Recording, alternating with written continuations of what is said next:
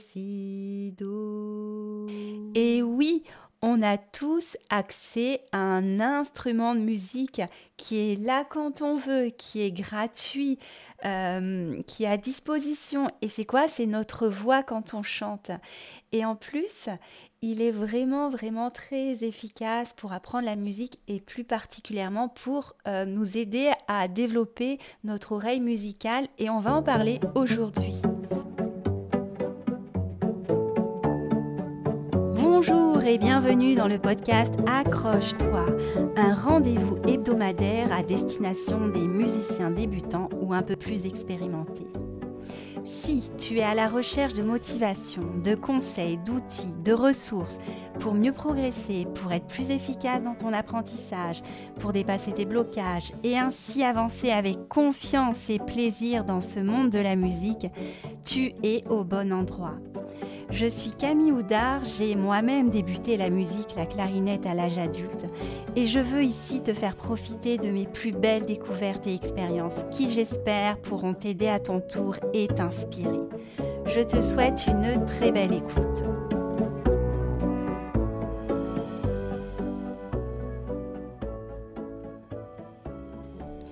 Salut, j'espère que tu vas bien. Alors oui, on a vraiment un, super outil qui est en nous, qui est accessible, qui est gratuit à tout moment pour apprendre la musique. C'est notre voix quand on chante. D'ailleurs, quand on est tout petit, quand on a un bébé, c'est en général notre premier lien avec la musique quand nos parents vont nous chanter des berceuses, des comptines, des petites chansons pour les enfants. Et nous, là, moi, c'est euh, vraiment une prise, de conscience récente, c'est qu'on ne se rend pas compte à quel point cet outil, il peut nous être utile dans notre apprentissage de la musique. La comparaison que je vais faire, c'est un peu comme si un coq euh, ne se rendait plus compte, n'avait pas conscience qu'il a une super voix pour nous réveiller et qu'il était obligé de prendre une trompette pour le faire. Alors, euh, si tu écoutes euh, souvent mon podcast, tu sais que je parle souvent de la pédagogie Kodai. Et justement, en Hongrie, donc pédagogie Kodai qui vient de Hongrie, si tu n'as pas écouté les épisodes à ce sujet, il y a le numéro 2, mais j'en parle régulièrement. Donc oui, en Hongrie, tous les enfants apprennent la musique dès l'école maternelle avec une méthode, une pédagogie qui est entièrement basée sur le chant.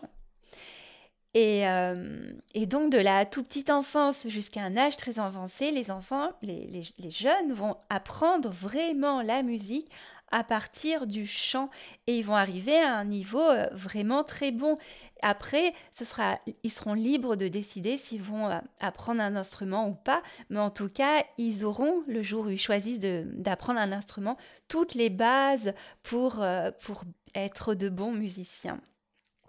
Et là, euh, on est vraiment loin de nos cours de flûte à bec au collège. Enfin, moi, j'ai connu ça et euh, qui s'est avéré euh, pas très très utile. En tout cas, c'est des, cours qui étaient assez redoutés par les élèves. Alors, en quoi le chant va nous être utile dans notre apprentissage de la musique? Alors déjà, il y a un premier avantage qui est très important, c'est qu'il va nous permettre de développer notre oreille musicale. Euh, moi, et ça c'est une histoire que j'ai déjà racontée dans ce podcast, si tu l'écoutes euh, régulièrement, tu l'as sûrement déjà entendue. Il se trouve que j'ai commencé la musique, la clarinette, euh, il y a une petite dizaine d'années, et que mon point faible, ce qui m'a vraiment posé le plus de difficultés, c'était mon manque d'oreille. Alors ça, je m'en suis vraiment rendu compte en cours de solfège lorsqu'on devait faire des dictées euh, mélodiques, des dictées harmoniques encore pire. J'avais beaucoup de mal, surtout quand on était dans des tonalités différentes de Do. Et puis, euh, quand je me suis mise à faire du jazz et pour improviser, euh, je me perdais complètement dans mes improvisations parce que quand on improvise en jazz, quand on fait des chorus, on doit suivre euh, une grille d'accords et moi j'entendais pas tous les changements d'accords et en plus on doit jouer avec les notes qui composent euh, ces accords. Donc il faut une très bonne oreille et moi ça me posait euh, des difficultés.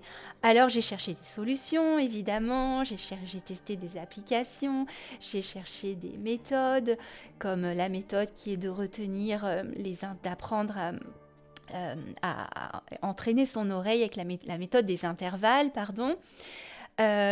aussi celle qui consiste à, écouter une mélodie à la radio et puis à essayer de la reproduire sur son instrument.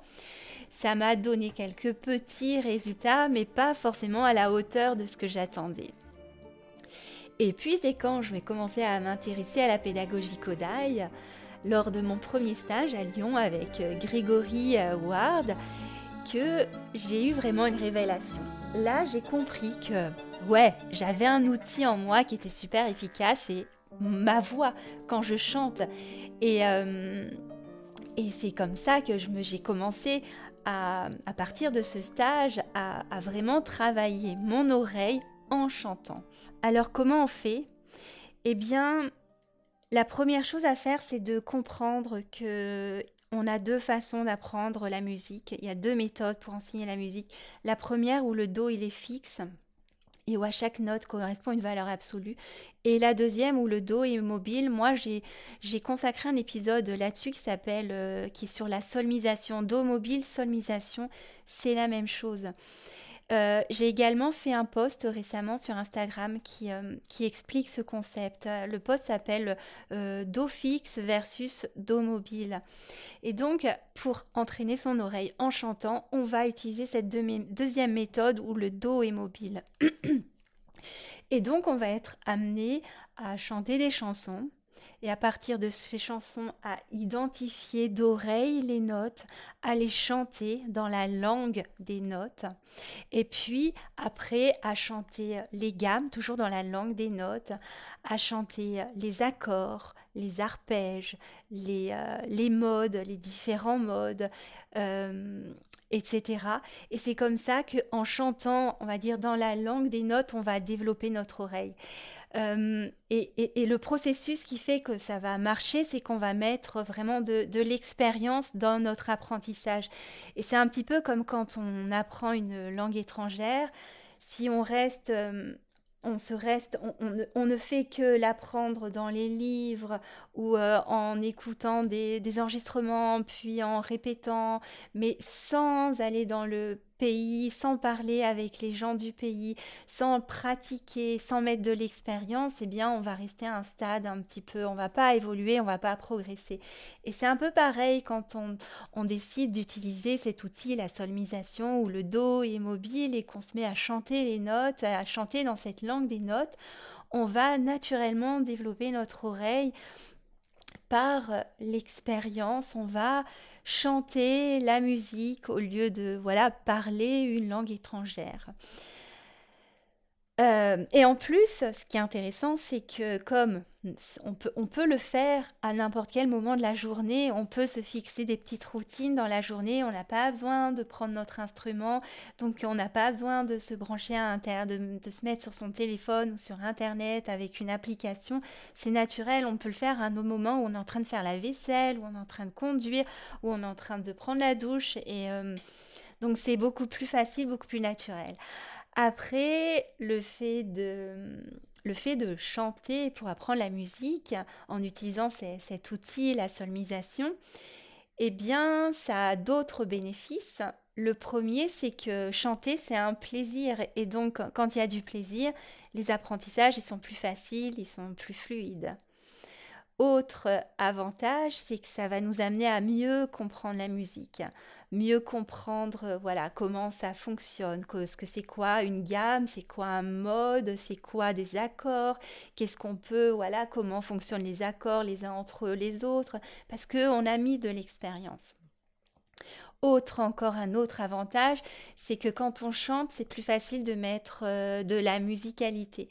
C'est plus facile d'interpréter, de mettre des émotions. Et si on arrive à le faire en chantant, après c'est plus simple de le faire sur notre instrument. Et le dernier avantage, c'est que, c'est que quand on improvise, quand on veut, ou quand on veut créer une musique, le fait de passer par le chant, on va avoir beaucoup plus d'idées on va avoir, moi je, remarque, hein, si je prends mon instrument et j'improvise sur un accompagnement, je ne vais pas faire la même chose du tout que si je chante. Si je chante, ça va être beaucoup plus riche, il y aura plus de, musicalité, il y aura plus de rythme, il y aura plus de... Ce sera beaucoup plus intéressant que si je prends mon instrument où je vais être un peu limitée par la technique. Et d'ailleurs, quand on improvise, la chose à faire, c'est vraiment de, chanter dans sa tête et de le reproduire euh, sur l'instrument et pas le contraire. C'est vraiment ce processus qu'il faut comprendre, il faut s'entraîner à le faire. Donc le fait de rajouter des étapes, de chanter par exemple une improvisation et après d'essayer de la jouer sur son instrument, ça peut être une bonne méthode pour apprendre. Et même quand on est euh, sur des instruments qui sont pas avant, où on peut chanter tout en jouant, c'est une bonne façon de, travailler euh, l'improvisation. Voilà, et je terminerai par une petite citation de Zoltan Kodály qui disait que avant de mettre la musique dans la main de l'élève, il est important de lui mettre dans l'oreille et également dans le cœur. Alors, notre petit exercice du jour, comme d'habitude, je te propose d'improviser et d'utiliser. Alors aujourd'hui, je te propose d'utiliser les notes Do, Ré, Mi et puis d'aller chercher le Sol grave, le La et le Si qui sont en dessous du Do. Donc ça fait euh, Sol, Do, Sol, La, Si, Do, Ré, Mi, Ré, Do, Sol, Do do, si, la, si, do, sol, do, ré, mi, mi, ré, do, mi, ré, do, sol, do, do, si, la, si, do, sol, mi, ré, do, sol, do, do, ré, mi, Donc à toi de, trouver ta mélodie, tu peux essayer d'y mettre du rythme, enfin de t'amuser, mais vraiment d'aller explorer. Souvent on a, tendance à, rester sur do, ré, mi, fa, sol, si, do, mais c'est bien d'aller chercher les graves parce qu'on le retrouve beaucoup dans les musiques. Sol, do, sol, do, et de, bien différencier le sol, do, la, do, sol, do, la, do, ré, mi, ré, do, la, sol, do. Si tu arrives sur ce podcast et que tu n'as pas écouté les précédents épisodes, tu dois te demander mais qu'est-ce que c'est que ces exercices? En fait, depuis l'épisode numéro 13, je propose chaque semaine des petits exercices comme ça de, chant pour euh, travailler son oreille et pour euh, s'habituer à la gamme majeure. Donc ils sont tous pour l'instant basés sur la gamme majeure. Donc euh, n'hésite pas à aller écouter les, les, épisodes précédents si à chaque fois il y a 2-3 minutes qui sont consacrées en fin d'épisode à ces petits exercices. Et voilà, on en a fini pour aujourd'hui. Un grand merci pour ton écoute. Alors si tu as aimé ce podcast, pense bien à t'abonner, à le partager, à en parler autour de toi. Euh, tu peux aussi mettre un petit commentaire si ta plateforme d'écoute le permet ou lui mettre une note. Ça m'aidera à le faire connaître. Et puis, euh, tu peux aussi venir me retrouver sur Instagram. C'est vraiment pour l'instant le, réseau social que je privilégie. Et euh, je serai d'ailleurs ravie de pouvoir échanger avec toi. Voilà, je te dis à très bientôt. Bonne semaine.